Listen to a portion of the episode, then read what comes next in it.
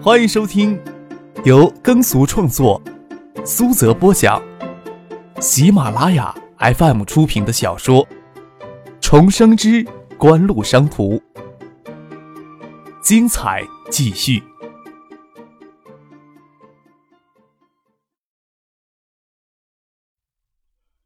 第四百九十一集。半个小时的车程就抵达了东华门的希尔顿大酒店。抵达酒店之后，就准备用餐。在空中飞行了十几个小时，德尔法西与艾默一行人还没将时差倒过来，人都很疲倦。用过晚餐之后，在宴会厅只简单的交谈了一会儿，就安排他们入房休息。希尔顿大酒店是这次商务会议的主要场所。在此期间，陈信生、丁怀、萧敬腾等人已入住希尔顿大酒店。时间尚早。张克与陈信生、丁怀、肖景生三人都聚到陈信生的房间里讨论事情。张克将艾默从飞机场回市区路上表达的合作意思告诉了他们。斯考柏也是想直接生产碟机进入终端市场呢。丁怀说道：“他们呀也清楚，肯定有其他公司在 DVD 解码技术上取得突破，不再是他们的一枝独秀了。”所以不可能再复制他们此时在解码芯片上的暴利模式了。进入最终的产品市场，也是避免业绩下滑的一种迫不得已的努力了。陈先生略加思考，就大体的能推测出斯高白的商业意图。萧敬腾说道：“既然斯高白想进入终端消费市场，那他们的未来市场优势应该在欧美地区。”那咱们是不是应该可以借助斯高柏将 M P 三播放器打入欧美市场呢？将 M P 三播放器的产品技术拆开来授权给他们使用呢？根据反垄断国际公约，禁止专利技术的滥用，要强制许可的要求，专利技术必须授权第三方使用，避免一家公司借助专利技术垄断市场。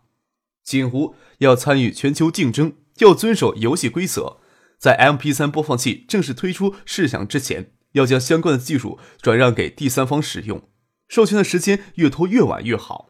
至少在锦湖将 MP3 播放器推上市场之初，不会有竞争者。授权的对象选择也很考究，要尽可能在授权过程当中拿专利技术换专利技术，互通有无。收取的许可费倒是少数，又要防止对方成为自己的直接竞争者。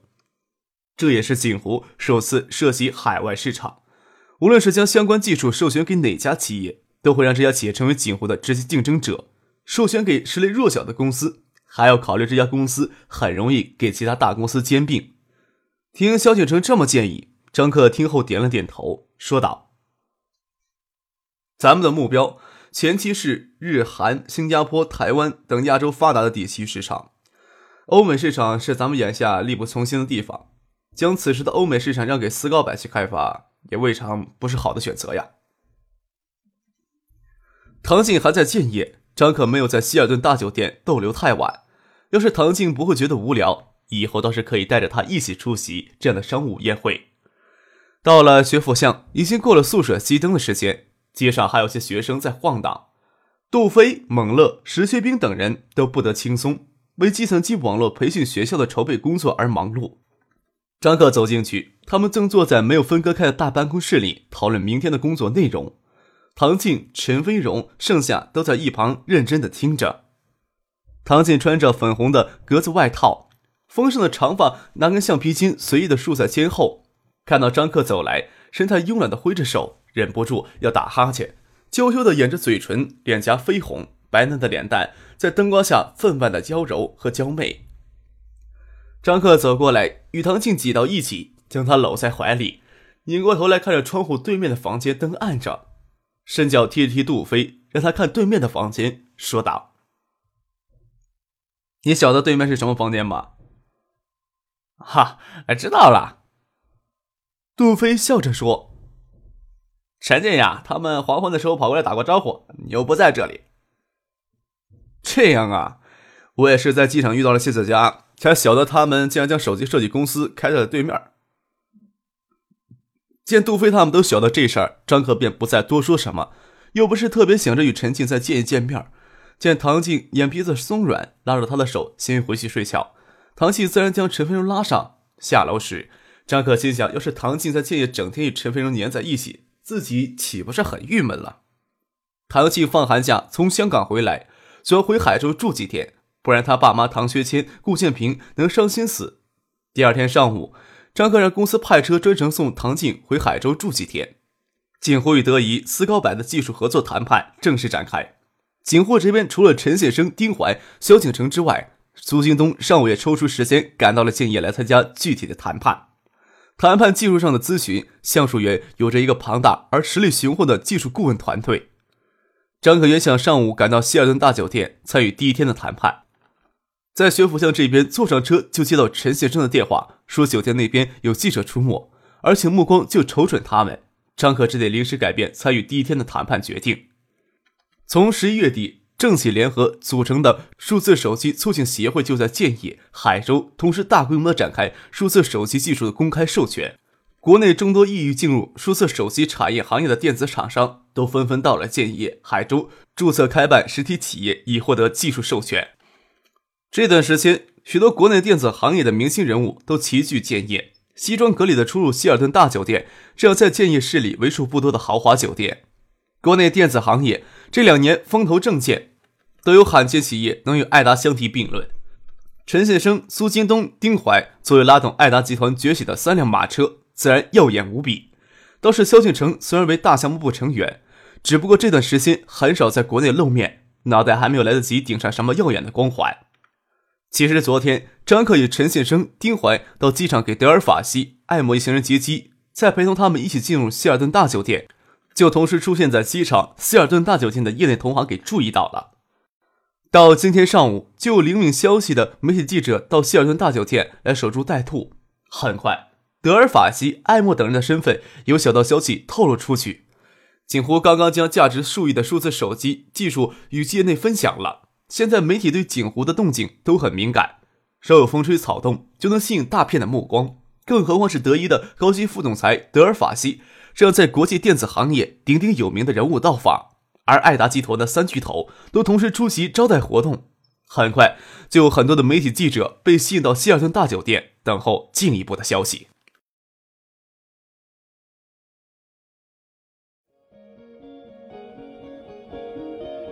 您正在收听的是由喜马拉雅 FM 出品的《重生之官路商途》。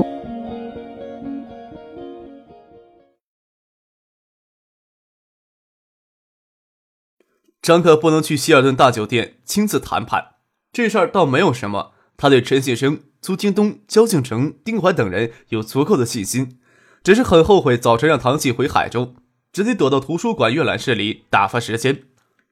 十点钟左右，张克在校图书馆接到姚文胜的电话。锦锦湖有什么计划呀？这时候，锦湖与德仪代表谈判的接触消息都传遍半个建业市了。有没有什么消息能透一下、透露一下呀？你也晓得，这电话呀，不是我自己想打的。张克哑然失笑。姚文胜话里的意思很明白，是罗军与王维军听到消息有些坐不住，但这毕竟是锦湖的正常商务活动，他们又不便直接打电话来问。又耐不住好奇心，只得指使姚文胜打电话来试探下风声。与界市委书记罗军之间只相互倚重，但是从上次王维军主动示好，张可也愿意与他们发展更密切的关系，相互扶持，在建业打下今时不可动摇的根基。张可看了看时间，离吃后中午饭还有一段时间，就跟姚文胜说，他正好想去新浦看一看，约他与王维军一起吃中午饭，顺便汇报一下工作。张可收拾了书本，出了图书馆阅览室。他们要让马海龙直接开车到校内接他，那样太过显眼了。而是让轿车停在青年公寓的小区里。他匆匆忙忙地走出了校东门。张可转过头去，陈静独自一人在青年公寓的底层宽敞明亮的商铺前漫步而行。他穿着咖啡色的大衣，身材高挑，站在那里朝张可招招手，神情间有着街头偶遇难以抑制的兴奋。荣光四射的娇媚脸庞，带着兴奋之余的微红。听说呀，你昨天来建业了，没想到今天能遇上呢。张克走了过去，并且站在商店前的走廊下。你中午有时间吗？陈静问道。怎么，中午要请我吃饭吗？张克笑着问。我马上呀要赶去新浦与王维军、廖文胜这两个家伙汇报工作。你要没有什么事情的话，可以跟我一块过去。可以吗？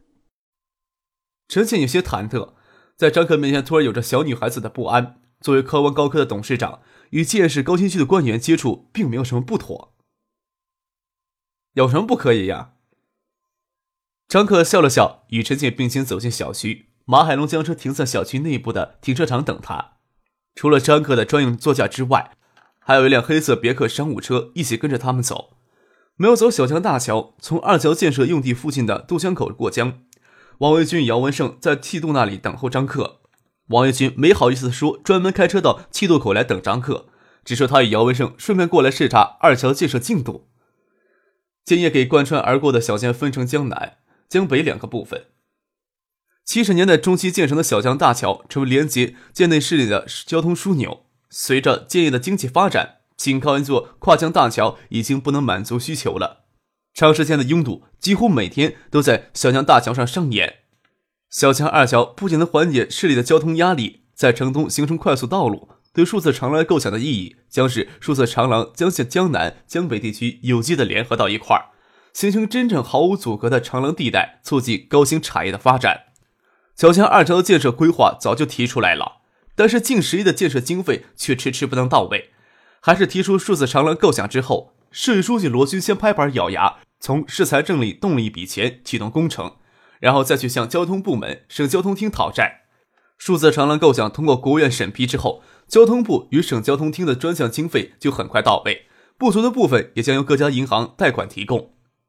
张克与王维军、姚文胜就坐在梯渡口遥看小江二桥的建设工程，心里想着凭借只手推动一座城市的发展进程，有着一种异样的满足感、自豪感在胸间充溢着。不管怎么说，张克都不希望看到自己的生活、学习有着无限或好或差回忆的城市给别人随意糟蹋。张克指着陈静跟王维军、姚文胜解释道：“渴望高科最近在建业建立了自己的手机设计公司。”我出学校遇到了陈小姐，便拉她一起来给王书记您汇报工作。在国内，说在手机技术要一下子追赶上欧美的手机厂商，有些不大现实。在产品设计上下功夫，是条拉近距离的捷径了。王维军、杨文胜等人心里都清楚，锦湖长期以来所涉及到的纠缠与恩怨，这种麻烦似乎很难一下子利利索索的痛快解决掉。何况这些麻烦还要牵扯到一位千娇百媚的美人儿。大概谁都不会介意惹上这点小麻烦。此时的科王高科对锦湖来说，顶多算是小麻烦了。二桥的建设用地西边两公里处就是江北的乱石滩，整个江滩延伸到江岸北侧一公里远的纵深，原来是江湾。江岸调直之后，就嵌在那江岸上，缝隙间丛生杂草，到冬季枯萎的倒伏在江滩的白石上，凌乱而萧条。从渡口开车到新浦大学城方向行驶，经过乱石滩区域的江堤，张可便不说急着吃饭，下车来走一走。站到江堤公路上，四下没有什么遮挡，寒风肆虐。姚文胜揽过张可的肩膀，牵下江堤避风。下了江堤，又对张可挤眉弄眼：“嗨，哪有这么可能出校门就遇上了呀？”回头看了一眼，正小心翼翼下江堤的陈静一眼。张可摊摊手，表示对姚文胜的猜测无言以对。转过身看了一眼陈庆小心翼翼的模样，免得给姚文胜这家伙说三道四，也没有主动伸手去搀一把。陈静看着姚文胜与张克在江堤下说话时，看自己眼神有些暧昧不明，就晓得姚文胜不会有什么好话说。就连玉萍都在猜测他与张克之间有没有暧昧的关系，何况这些像苍蝇一样只晓得盯漂亮女人的臭男人们呢？翻脸就有些微烫。要是能明白张可这人个人的心胸，就晓得锦湖对科王高科的支持符合他们整体的战略。或许科王高科幸运一些，也或许是私人之间的关系起了一些作用。这里的江堤没有台阶上下，垫石的石块与石块之间留下一些缝隙，可供攀岩。陈信穿着高跟鞋很不方便，这会儿也没好意思让张可搀自己一把，也有些抱怨张可没有主动搀自己一把。